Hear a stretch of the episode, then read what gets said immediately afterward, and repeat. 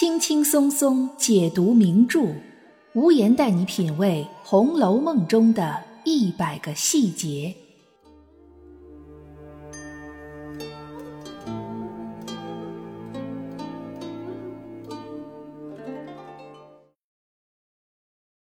品读细节之美，发现别样红楼。大家好，我是暗夜无言，欢迎您收听原创节目《红楼梦》中的一百个细节。上一期节目里，我们讲了贾赦这个人物身上难得的一个小优点，用来佐证曹雪芹在创作《红楼梦》时没有将主要人物脸谱化、平面化。不过，贾赦在《红楼梦》里虽然面目可憎，但他正面出场作妖的次数是比较少的。比如他陷害石呆子得到古董扇子，并因此把贾琏打了一顿这件事儿，是通过平儿的口转述出来的。贾赦本人并未粉墨登场。相比之下，赵姨娘经常出现在红楼故事的风口浪尖上，她走到哪儿，哪儿就刮起一顿血雨腥风。她所做的事儿几乎没有一件是让人不反感的，就连他的亲生女儿探春和亲生儿子贾环都对他十分厌恶。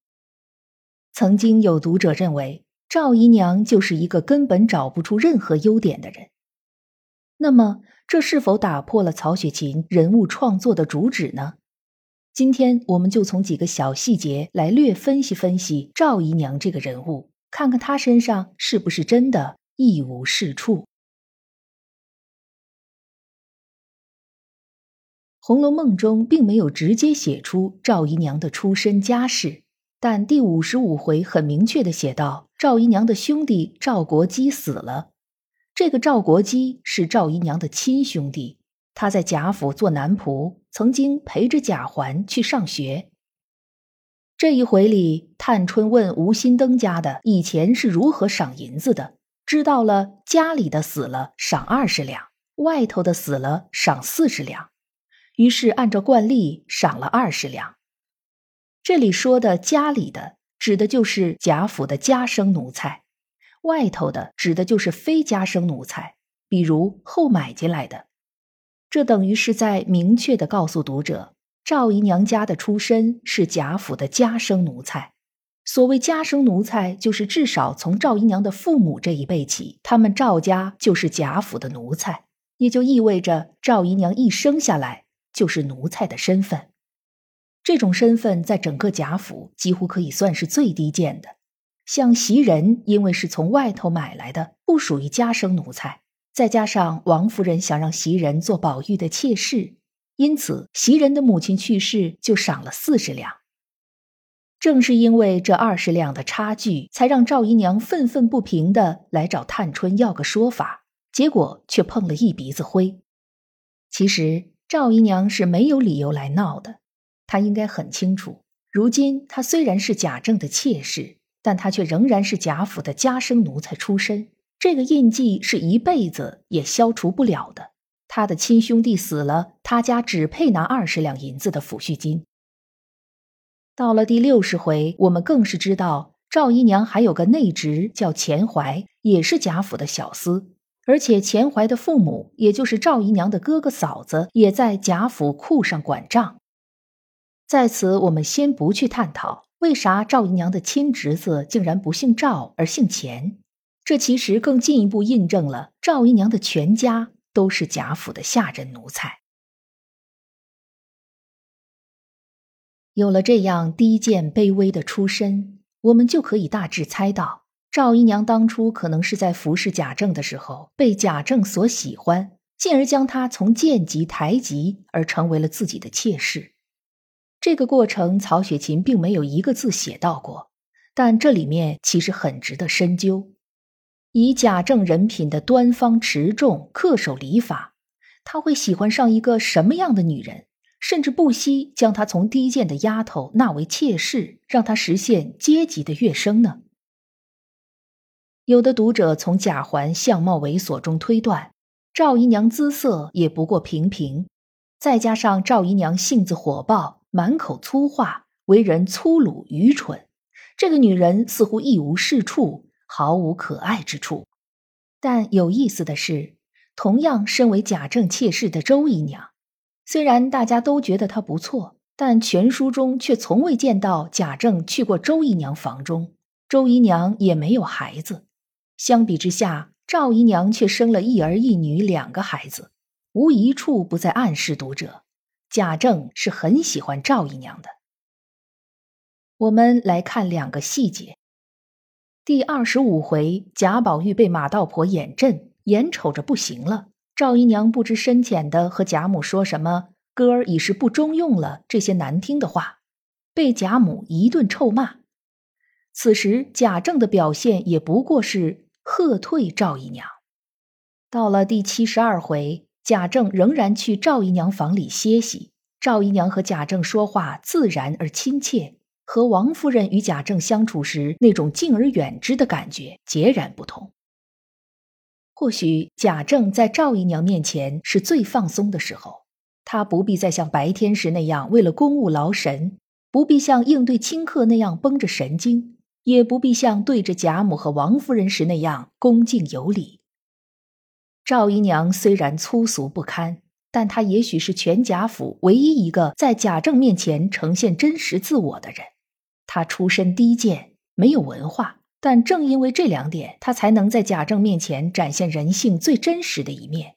这一面或许很丑陋，但对于贾政这样被封建礼教紧紧裹挟的人来说，是少见的，是新鲜的，是与众不同的。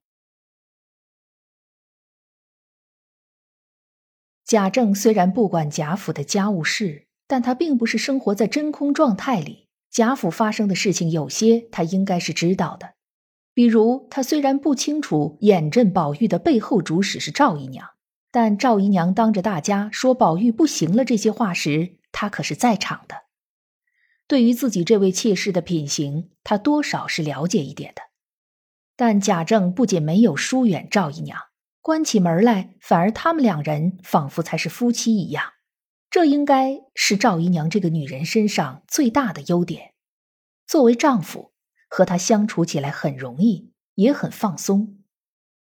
反过来看，赵姨娘一再作妖，屡禁不止，大概也是因为她很清楚自己背后有贾政这座大靠山，只要不是特别出格的事情，只要没有涉及到原则问题，她知道。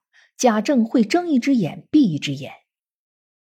其实我们想一想，除了眼镇宝玉和凤姐儿这件事之外，赵姨娘所做的事情其实都不算什么大事儿。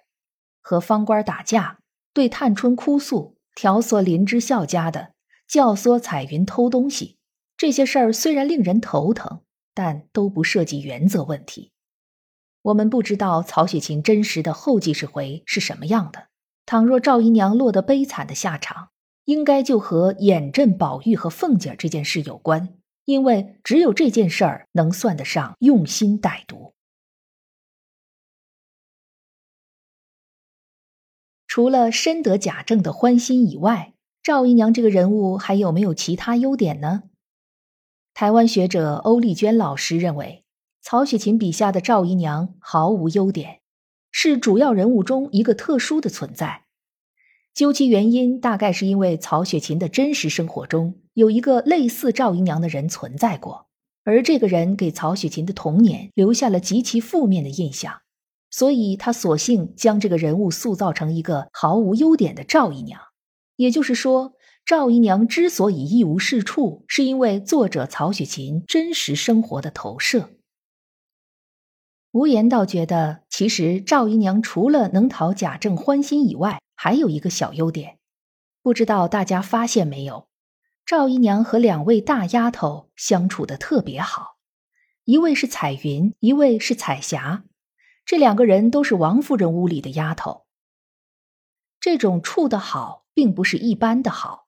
彩云是为了赵姨娘和贾环而甘愿去偷王夫人的东西的。彩霞则是赵姨娘看准了的人，想留着给贾环做妾，这样自己也好有个臂膀。而彩云、彩霞这两个丫头也不知道是为什么，都钟情于人物猥琐的贾环。或许他们对赵姨娘的感情是爱屋及乌，但也不得不说，赵姨娘能突破封锁，将王夫人身边的贴身丫头笼络住，这的确是一件不容易做到的事儿。赵姨娘的眼光是相当不错的。王夫人身边虽然也有几个丫头，但彩霞显然是其中最拿事儿的。第三十九回，大家讨论到各个房里的大丫头，书里就有了这样一段对话：宝玉道。太太屋里的彩霞是个老实人，探春道：“可不是，外头老实，心里有数。太太是那么佛爷似的，事情上不留心，他都知道。凡百一应事都是他提着太太行，连老爷在家出外去的一应大小事儿，他都知道。太太忘了，他背地里告诉太太。能让敏锐飒爽的探春交口称赞。”可见彩霞做人行事相当稳重靠谱，而彩云在赵姨娘的央求下偷了王夫人的东西，引出了蔷薇销和玫瑰露这一段公案。但当宝玉要出来顶缸的时候，彩云却不忍心带累无辜的人，勇敢的承认了是自己偷的。书里说，众人听了这话，一个个都诧异，他竟有这样肝胆。肝胆这个词通常被古人用来比喻真诚的心，也比喻勇气。曹雪芹用这个词形容彩云，可见对她是褒奖有加的。就是这样的两个好丫头，但他们在《红楼梦》里的戏份却并不多，偶尔出场也似乎和其他的丫头们保持着距离，格格不入。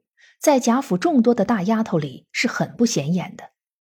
但赵姨娘却能发现她们身上的价值，对她们轻言有加，并和她们建立了不同于其他人的亲近关系。这应该也算是赵姨娘的一个小小优点了吧？给像贾赦和赵姨娘这样的人找所谓的闪光点，并不是出于想把他们洗白或者怎样，他们总体上仍然是《红楼梦》里的负面人物。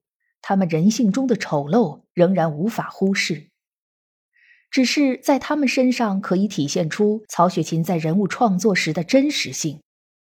他们作为主要人物，都不是单一、扁平、脸谱化的，他们复杂而立体，多元而纠结。这也使得《红楼梦》这部小说能值得读者一读再读，反复推敲。